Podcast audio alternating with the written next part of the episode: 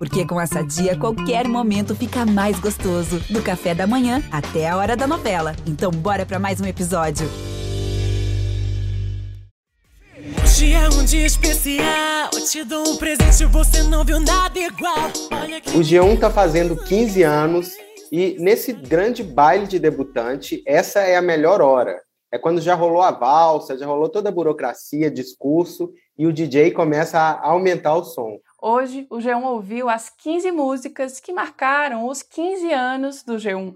Vai ser uma celebração musical desde 2006. E não é eleição dos melhores, não, nem playlist pessoal. A gente pegou uma música que marcou cada ano. As que tocaram sem parar, que foram importantes de verdade, que hoje a gente lembra e fala: nossa, esse foi o ano dessa música. Eu sou o Rodrigo Ortega. Eu sou a Gabi Sarmento e esse é o G1 Ouviu, o podcast de música do G1.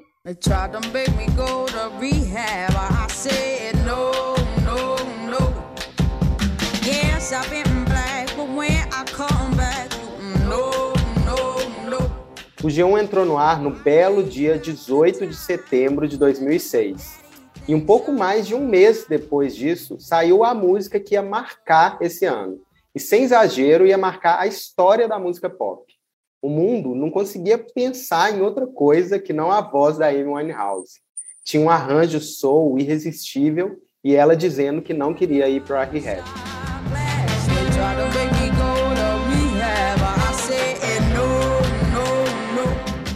O G1 era novinho, mas olha, já estava esperto, viu? Logo depois que saiu o disco com essa música, o clássico Back to Black, a gente publicou uma crítica sobre ele. A Lígia Nogueira terminou o texto fazendo um ótimo resumo. Ela disse que o disco era um exemplo bom de que o pop também pode vir acompanhado de sofisticação. É um bom resumo mesmo, Gabi. Eu acho que subiu o nível da música pop nos anos seguintes, até hoje. Mas vamos seguir aí. Vamos para 2007.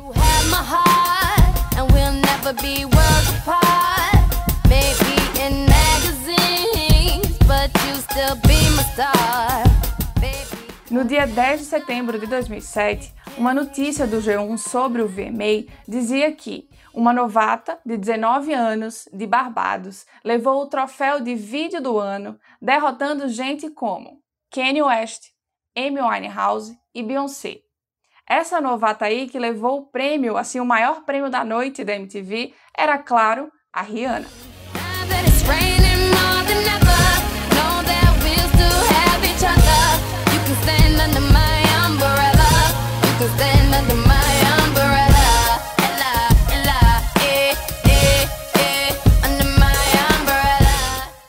O Jay-Z participava da música, entrou ali do, debaixo do guarda-chuva dela, como diz o refrão. Uh -huh, uh -huh. E três anos depois, ele ia contratar a Rihanna para o selo dele, o Rock Nation. Bobo, o Jay-Z nunca foi, né? Nunca, mas é o mérito dela mesmo. Umbrella mostrou que a Rihanna era uma artista ousada e acessível também. Essa música foi tão hit que em março de 2008, um show dela na Inglaterra rendeu um título marcante para a história do G1. Abre aspas. Fãs são proibidos de levar guarda-chuvas para o show da Rihanna. É só isso, não tem mais jeito, acabou Boa sorte. Mas chega de hit gringo, né? A gente vai quebrar aqui a sequência, na verdade, sem diferenciar a nacionalidade, o importante é ter marcado o ano, como a gente falou no começo. Mas é que em 2008 rolou a última música mais tocada nas rádios do Brasil de uma artista de MPB. Tudo bem que tinha um feat gringo, mas ela era a estrela. Foi Boa Sorte, barra Good Luck, da Vanessa da Mata com Ben Harper. Tudo que quer me dar é demais, é pesado, não há paz. Tudo que quer de mim, irreais, expectativas desleais. That's it. Olha, nunca uma música sobre separação foi tão good vibe assim. A Vanessa contou para o Shin Suzuki, na época repórter de pop art do G1, como nasceu a música. Eu vou ler aqui porque é muito legal. Ela fala: Eu cantei a música por telefone ao Ben Harper, que estava em Los Angeles, e ele adorou a canção a partir do momento em que soube do que se tratava a letra. É, ganhou pela, pela letra, né? Curioso. Só para explicar, Sim. ela saiu no final de 2007, a música, mas foi a mais tocada ao longo de 2008. Isso vai rolar em outros casos por aqui, só para ninguém reclamar. O que importa é o quanto a música marcou o ano, não se ela saiu em dezembro ou janeiro. E além do mais, a festa é nossa, né? A gente toca o que a gente quiser. Vamos seguir. Chora, me liga, implora meu beijo de novo. Me pede socorro,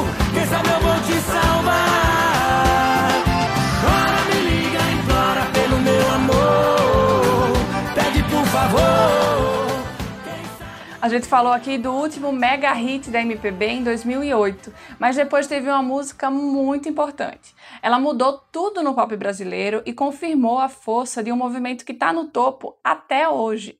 Na época a gente chamava de sertanejo universitário e o sucesso que demarcou esse território de vez foi Chora Me Liga, do João Bosco e Vinícius. Não era pra você se apaixonar, era só pra gente ficar. Eu te avisei, meu bem, você sabia que eu era assim, paixão de uma noite que logo tem fim. Eles saíram lá do Mato Grosso do Sul e começaram a tocar em festas universitárias pelo Centro-Oeste. E tocavam um sertanejo mais despojado, mais pop, mais moderno para a época. E essa vertente foi crescendo. Esse hit mostrou que tinha dominado tudo de vez. É meio a Smells Like Teen Spirit do sertanejo universitário, para comparar aí com o grunge do Nirvana. No ano passado, o autor da música, o Euler Coelho, que é empresário da dupla, contou como escreveu Chora Me Liga em 15 minutos, enquanto estava tomando banho. E também comentou o fato dela não ser só um marco no Brasil. A música acabou virando um canto de estádio por toda a América Latina. Oh, oh, oh.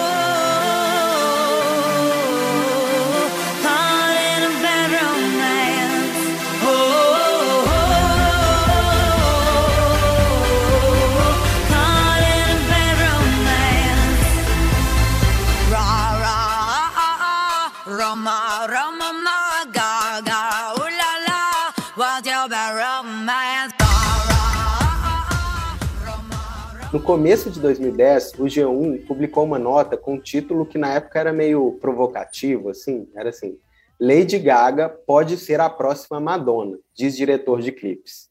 Era uma nota simples repercutindo essa fala do diretor Jonas Ackerlund para a MTV. Naquele ano, a Lady Gaga já estava em alta, só que rolava uma dúvida se seria assim uma moda excêntrica e fugaz.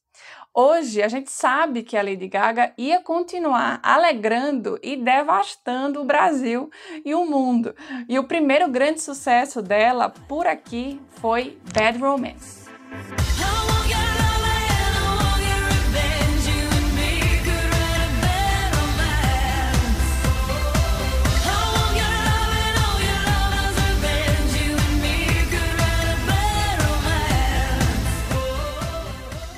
Bombou demais e ela mudou o rumo da música pop, ficou tudo mais divertido mesmo. E mais do que isso, ela fez uma geração inteira, inclusive no Brasil, ficar muito mais afrontosa no jeito de se vestir, de conversar sobre sexo, sobre cultura e sobre música. Assim você me mata. Ai, se eu te pego, ai, ai, se eu te pego, hein? Se a semente sertaneja que a gente explicou lá em 2009 já tinha crescido, né, Ortega? Em 2011, ela subiu assim, nível João e o pé de feijão. Foi com Ai Se Eu Te Pego, do Michel Teló, uma apoteose assim coletiva. Parece que nem cabia no Brasil de tanto sucesso e foi parar até nas paradas da Europa. Nossa, nossa, assim você me mata. Ai, se eu te ai, ai, se eu te pego delícia, delícia. O tal sertanejo universitário agora era mais chamado de sertanejo pegação. Ele nunca foi tão eufórico, tão urbano e assim tão central no pop brasileiro. Eu vou te falar, Gabi, que se eu fosse escolher uma música que mais marcou todos esses anos do G1, um fenômeno assim muito forte e marcante, eu escolheria Ai Se Eu Te Pego. Justo, porque ela realmente resume muita coisa. Aí, se eu te pego, nasceu na Bahia, nas dancinhas de Porto Seguro, foi adotada pelo forró primeiro, e depois só que o Michel Teló foi lá e pescou ela e falou: não, peraí, essa é minha. Daí ele fez o tal sertanejo de pegação virar a grande trilha de festa do Brasil naquela época. 따사로운 인간적인 여자 커피 한 잔에 여유를 아는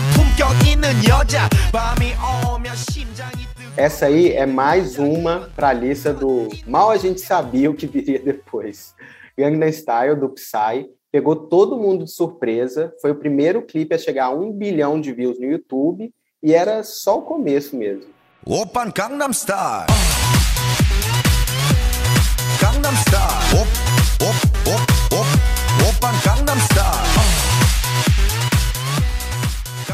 Na época, todo mundo queria entender o Psy e o G1 explicou como a música tinha uma crítica social por trás daquele refrão que era viciante.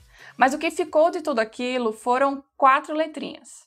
K-pop foi o primeiro de vários hits do pop coreano. Pois é, o que na época era uma coisa excêntrica, a dança do cavalinho e um popstar da Coreia do Sul, hoje é super normal. Antes, o G1 falava do fenômeno J-pop, o pop japonês, tinha algumas notas sobre isso, porque estava né, começando a crescer. Mas foi o vizinho que pegou mesmo. O Psy teve que andar de cavalinho para o BTS e o Blackpink poderem voar. I've never seen a diamond in the flesh. I cut my teeth on wedding rings in the movies. And I'm not proud em 2013, ela apareceu na lista de cantores com menos de 18 anos que iam surpreender, feita pelo nosso querido Braulio Lawrence. E o pop eletrônico e minimalista de Royals, de fato, projetou a Lorde como estrela da música aos 16 anos.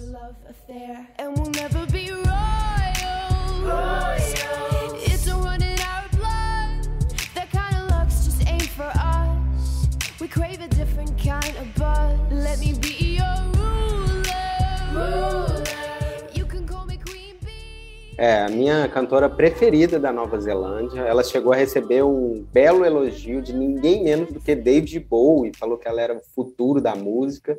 Nada mal, né? A Lorde é outro exemplo de artista que deu uma chacoalhada no pop. Além das letras melancólicas e ácidas dela, ela é bem reservada, né, Gabi? Super, Ortega. Ela não tem rede social, vive no mundinho dela, mas o legal é ver que ela já falava isso lá atrás. Na matéria do Braulio, ele cita uma entrevista antiga que ela dizia: Em um mundo perfeito, eu não teria que dar entrevistas. Segue mais ou menos assim, né? Ela é bem na dela.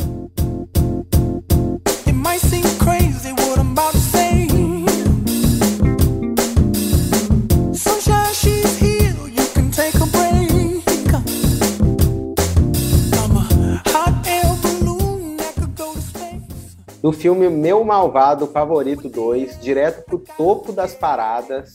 Rap foi a música assim mais tocada de 2014, sem dúvida, chegou a ser indicada para o Oscar, tocava em qualquer lugar que você ia. E é o maior sucesso do Pharrell Williams, que tem muito sucesso até hoje. Rapaz, essa tocou, viu, Ortega? Olhando agora, claramente seria um hit do TikTok, né? Tipo, claro que na época as coreografias já existiam, inclusive o clipe com as pessoas dançando, super felizes pelas ruas, é um super clássico. E vou te falar que agora dá um pouco de gatilho, vai. Clap along if you feel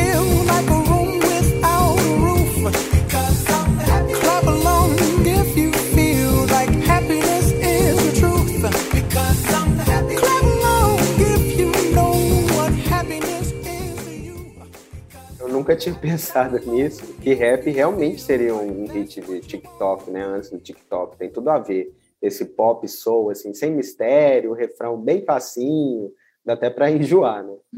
Opa, dá sim. O Pharrell era um produtor americano consolidado, mas sem dúvida a figura dele ficou assim, né, mais conhecida e ele ficou feliz também com tudo que esse hit proporcionou para ele.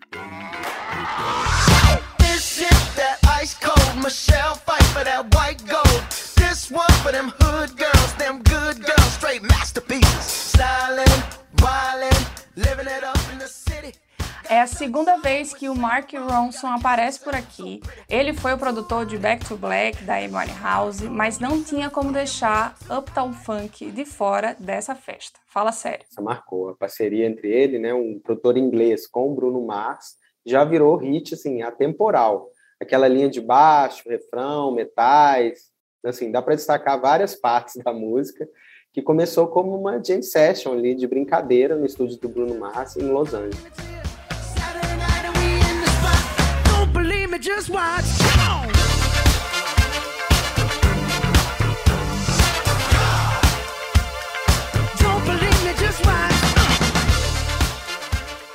Produtor disse que a energia estava lá em cima nessa, enquanto eles estavam tocando, e manter o astral sempre foi um dos maiores objetivos deles até chegar na versão final da música.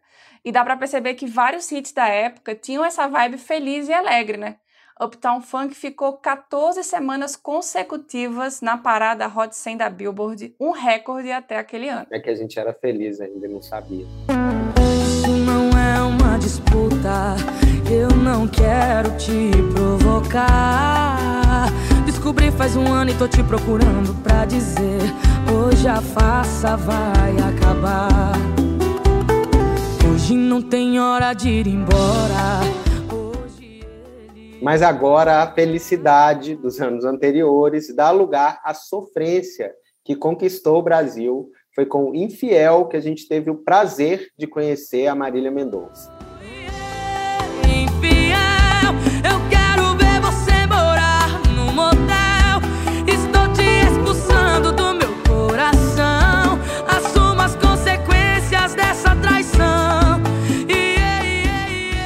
Marília já era uma compositora importante nos bastidores do sertanejo, mas foi para frente dos palcos só em 2016.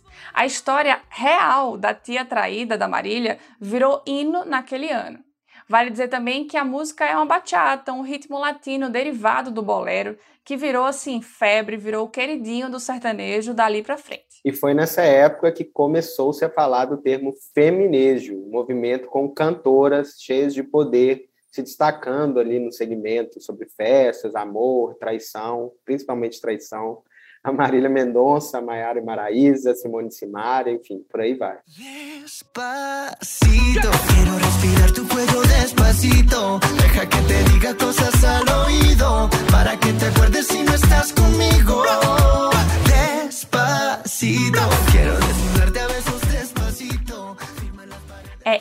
é impossível que você tenha passado o ano de 2017 sem ter ouvido um reggaeton que seja.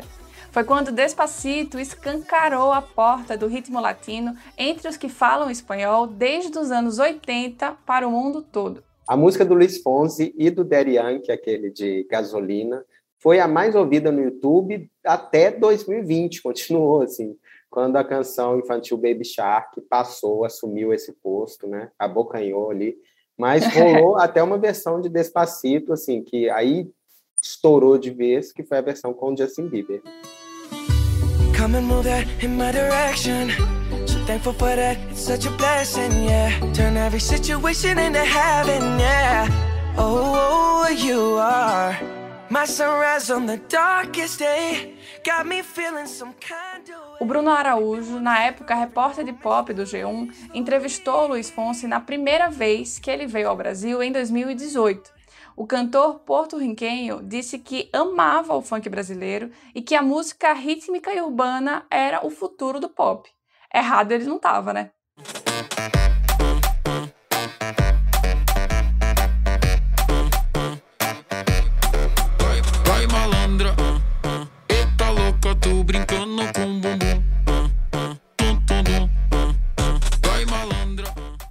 Se hoje a Anitta parece que nem mora mais no Brasil, faz feat internacional, como vai à padaria, assim, toda hora, e está tentando muito, disse, tentando ser reconhecida como uma artista pop global, Vai Malandra é um dos motivos. A música une funk, rap, pop tocou demais. Era só começar aquela introdução que a pista em qualquer lugar do mundo assim é loucura. Foi um dos grandes momentos da exportação do funk brasileiro e do, principalmente do nome da Anitta, né, Ortega? O nosso colunista Mauro Ferreira fez uma crítica assim logo depois que o clipe saiu, que tinha o título Com código de pop gringo, Anitta expõe o Brasil sem filtro de Vai Malandra.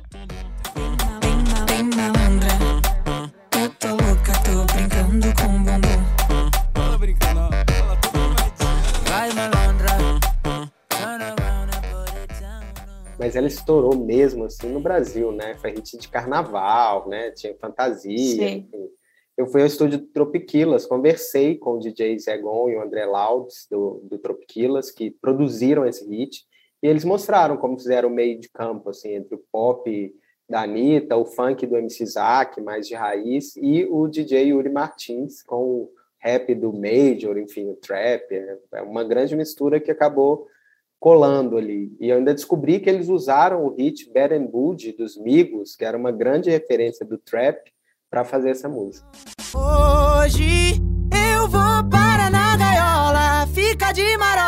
Senta pro chefinho do jeitinho que ele gosta. Vai ficar chapado e vai voltar depois das horas. Toma, toma, toma, toma, toma. O movimento de 2019 é Funk 150 BPM.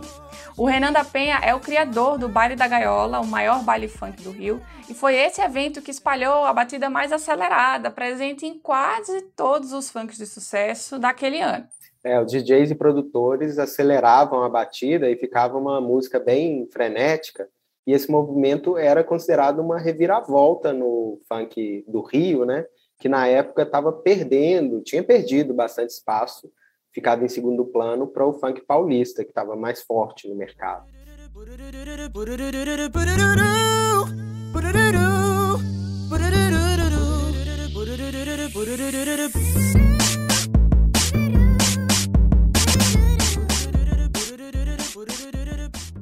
Hoje eu vou parar na gaiola, a parceria do Renan com o MC Livinho tocou assim demais. O funk chegou a ficar ainda mais acelerado, com 170 BPM, mas essa tendência assim de ser muito rápido deu uma caída já, não é o principal movimento do gênero.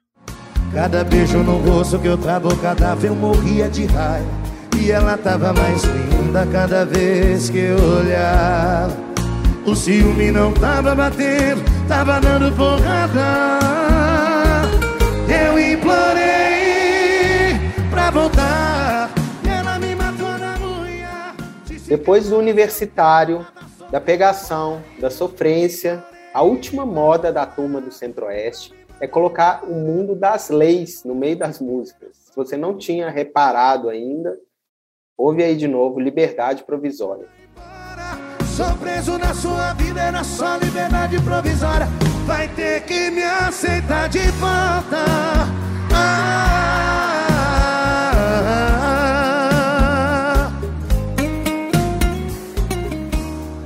Falar sobre contrato, regime fechado, legítima defesa, abandono de incapaz era uma tendência que pegou forte no sertanejo em 2020.